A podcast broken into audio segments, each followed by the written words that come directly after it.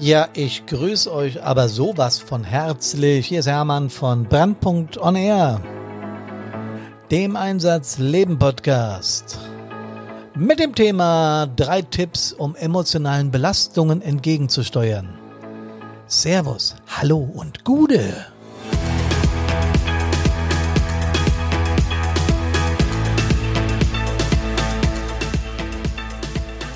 Tja, diese Belastungen nehmen anscheinend zu. Die Statistiken werden immer deutlicher.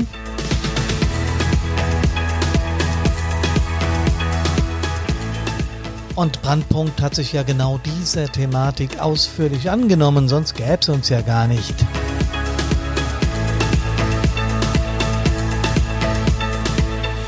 So ist es. Und ich freue mich riesig, dass ihr dabei seid an unserem Podcast Mittwoch, Mittwochabend für euch, die Hörerinnen und Hörer von Brandpunkt Air.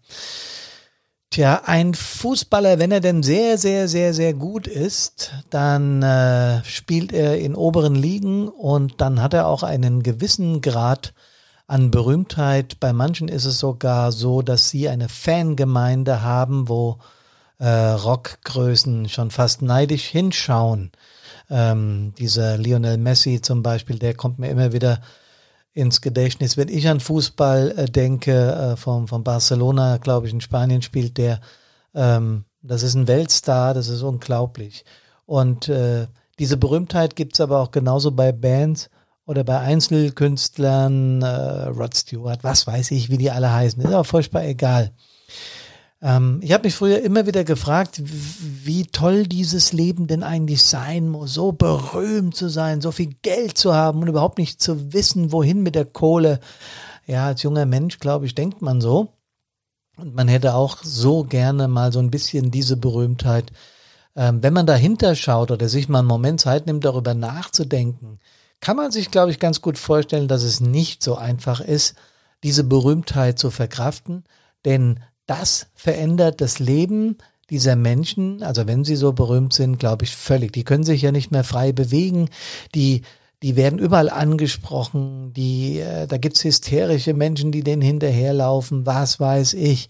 Und wenn ich mir vorstelle, ich könnte nicht mehr ohne irgendwie Sicherheitsschutz oder ohne Bodyguards hier in, in Bad Soden meine Brötchen einkaufen oder meinen normalen Einkauf machen oder den Weg zur Feuerwehr finden von mir aus, äh, das fände ich schon recht extrem. Das mag einen Moment lang interessant sein, aber dann auch wieder nicht.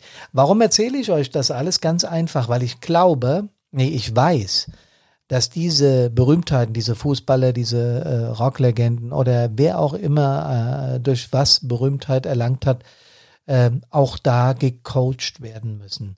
Die müssen lernen, mit diesen Dingen umzugehen, sonst drehen die nämlich am Rad. Da bin ich absolut überzeugt von. Ähm, bei Fußballern weiß ich weil ich mal äh, in so einen großen Bundesliga-Club reinschnuppern durfte äh, als Gast. Und dann hat man mir auch die das Management erklärt, wie das abläuft und welche Berater die haben, welche Trainer.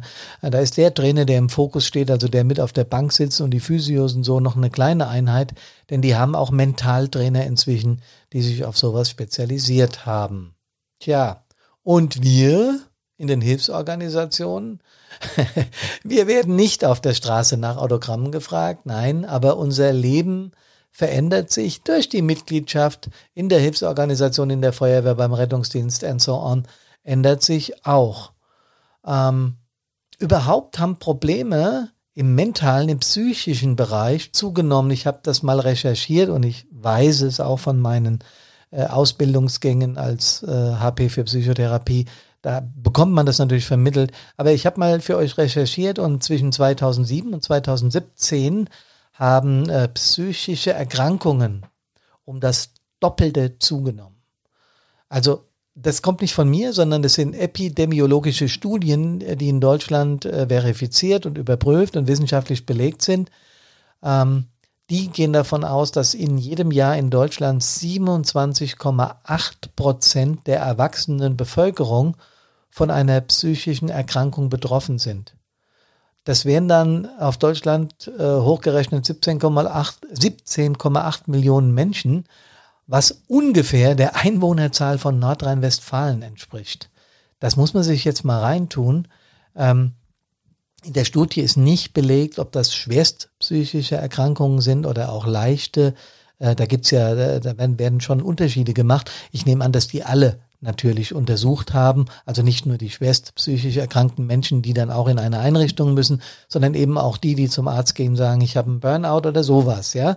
Äh, und das ist auch vollkommen richtig so, weil äh, äh wir hier, Karina und ich, der festen Überzeugung sind, dass durch äh, die, die Themen in der Gesellschaft, durch den Wandel, von dem ich ja schon so oft und so viel erzählt habe, äh, dass dadurch diese Form der Erkrankung oder sagen wir mal der psychosomatischen Erkrankungen natürlich zunimmt. Ähm, in den letzten 22 Jahren ist die Quote von psychisch bedingten Frühverrentungen, das habe ich auch aus dieser Statistik, von 18,6 Prozent in der Bundesrepublik Deutschland auf 44 Prozent gestiegen. Ich wiederhole das nochmal. Frühverrentungen, also Menschen, die aufgrund von psychischer Belastung früher in Rente gehen, von 18,8 auf 44 Prozent in der Republik.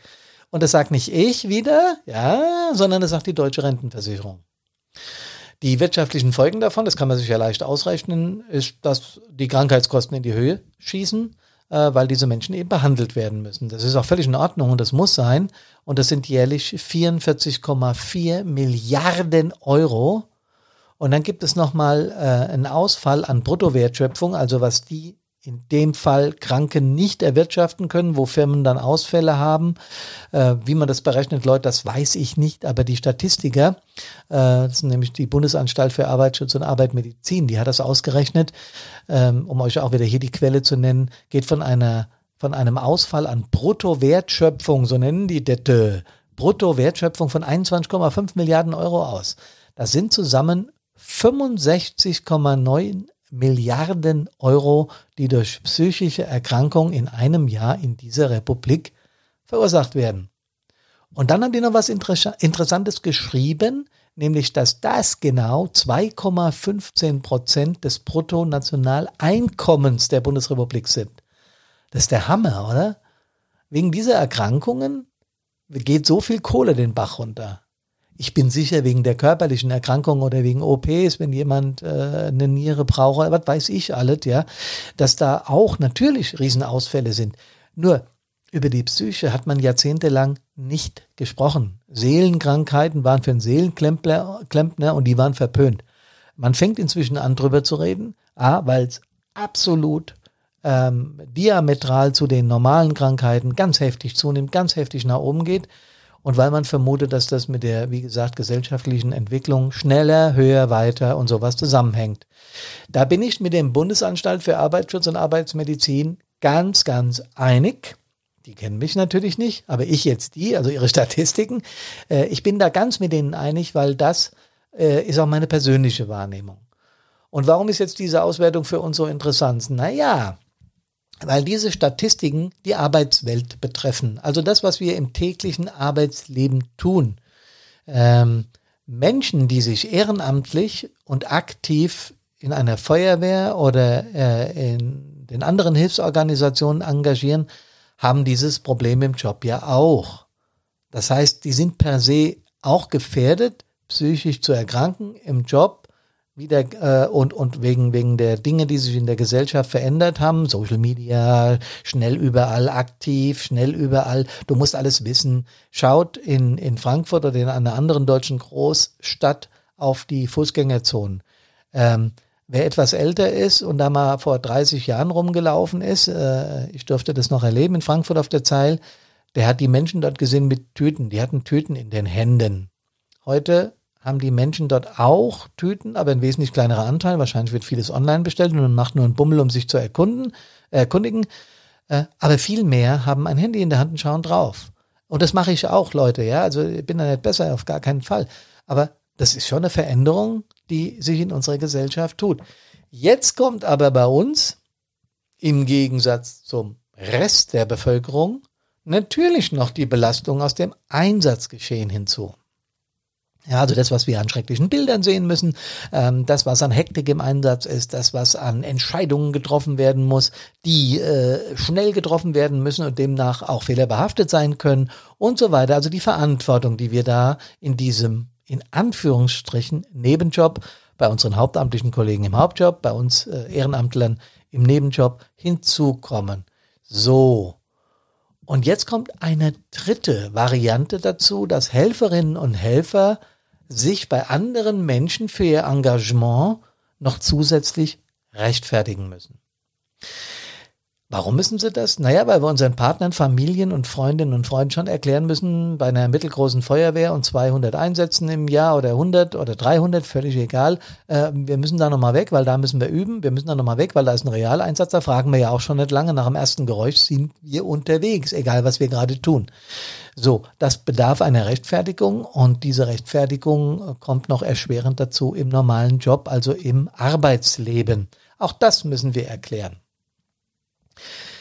Tja, wenn man das alles zusammenzählt, wird diese Statistik, äh, die, eine Studie über die Feuerwehr, wo 20 Prozent unserer Mitglieder ähm, ja zumindest, sagen wir mal, belastet, psychisch belastet sind durch äh, das Feuerwehrleben und durch das ganze Drumherum und durch die gesellschaftliche Veränderung, ist diese Zahl relativ niedrig angesetzt, wenn man äh, die Quote von 27,8 Prozent im Arbeitsleben betrachtet.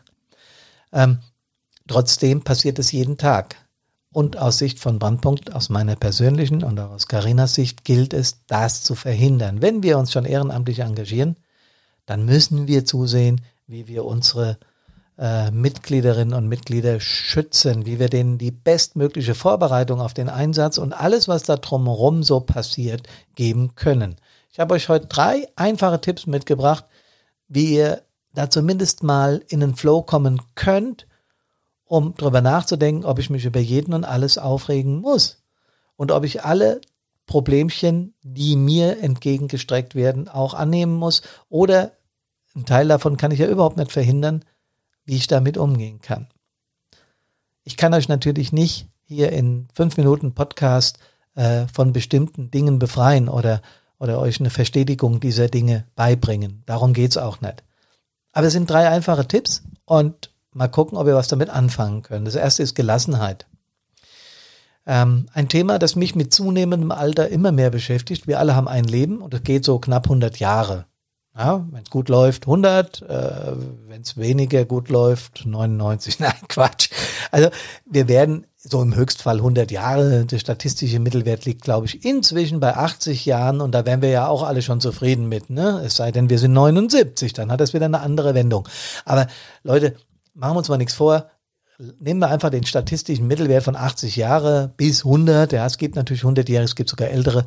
Aber im Vergleich zum Universum, im, im, im Vergleich zu dem, was um uns rum hier in den letzten Milliarden Jahren passiert ist, ist es natürlich ein Pups. Äh, das Universum ist mehrere Milliarden Jahre alt, die, die Erde weiß ich gar nicht genau, ich glaube zwei Milliarden Jahre. Ähm, und irgendwann sind wir in den letzten 60, 70.000 Jahren sind wir dann aus dem Nebel aufgetaucht. Ähm, und die Botschaft, die erste, die ich habe, ist Gelassenheit, weil warum sollten wir unser Leben verkretzen, wenn wir nur so einen ganz kleinen, begrenzten Zeitraum von oben zur Verfügung gestellt bekommen? Klingt einfach, ist es auch, wenn man es einfach mal ausprobiert. Einfach mal ausprobieren, gelassener zu sein und die Dinge auch mal gut sein zu lassen. Und wenn sich einer meint, zum dritten Mal aufregen zu müssen, jo, soll er sich aufregen, ist schlecht für seine Gesundheit, nicht für meine, ich versuche gelassen zu reagieren. Mir ist auch klar, dass es nicht immer gelingt, aber es wäre ein Tipp. Sich auseinandersetzen. Wenn es emotional wird, wenn es Probleme gibt, kann man die, wie ich gerade gesagt habe, ignorieren.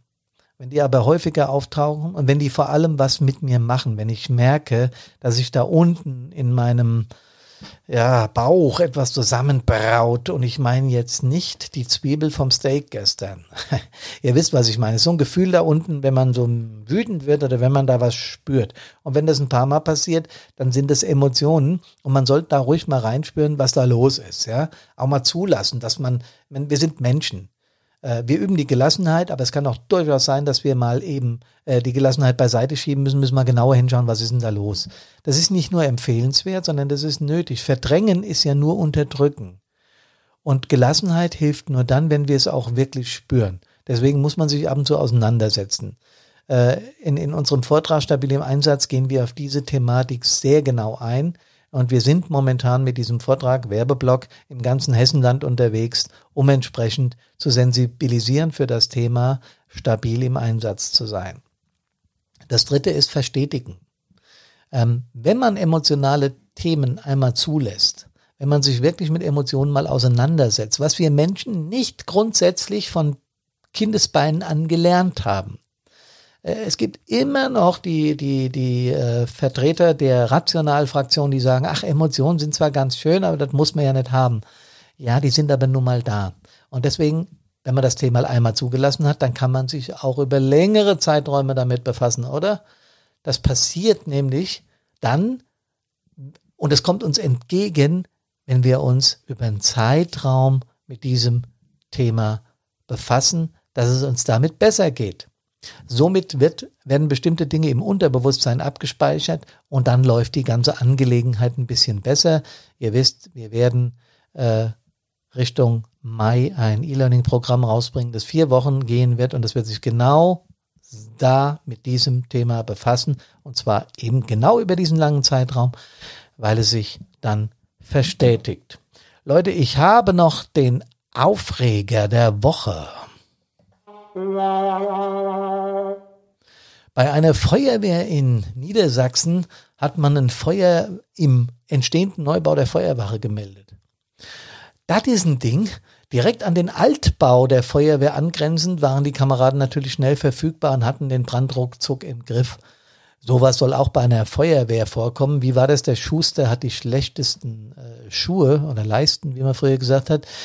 Ähm, ich habe deshalb äh, die, diese Geschichte deshalb zum Aufreger der Woche erkoren, weil wir sowas auch mal hatten in der Feuerwehr. Wir haben da, glaube ich, wie jede Feuerwehr auch so eine Floriansstube. Das heißt überall anders. Bei uns heißt Florians Stopp Hessig.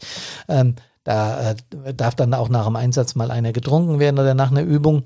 Äh, und da hatten wir mal ein irgendwie ein, ein, ein Kippen ist da im, im damals noch nicht so ganz unentzündlichen äh, Eimer verschwunden und auf jeden Fall hat es da irgendwann aus den Knopflöchern gedampft. Aber wir haben in der Nachbarschaft gewohnt, nebendran war ja das Wohnhaus der Feuerwehr, wir haben es gemerkt und haben es dann ausgemacht. Für, für was wir sehr lange gebraucht haben, ist den Einsatzbericht zu formulieren. Wisst ihr warum? Ja, was soll man reinschreiben? Ne? Brandstiftung in der Feuerwehr war ja keine Brandstiftung, hat ja keiner extra gemacht. Aber es war trotzdem nicht ganz so einfach, diesen Einsatzbericht zu verfassen. Das könnt ihr mir glauben. So, Freunde, ich habe Spaß gehabt heute mit euch. Wir haben über die Zunahme von psychischen Belastungen gesprochen. Und das ist tatsächlich so. Deshalb wünsche ich euch, dass ihr gesund aus allen Einsätzen wiederkommt. Gesund an Seele, Geist und Körper. Servus und Gude.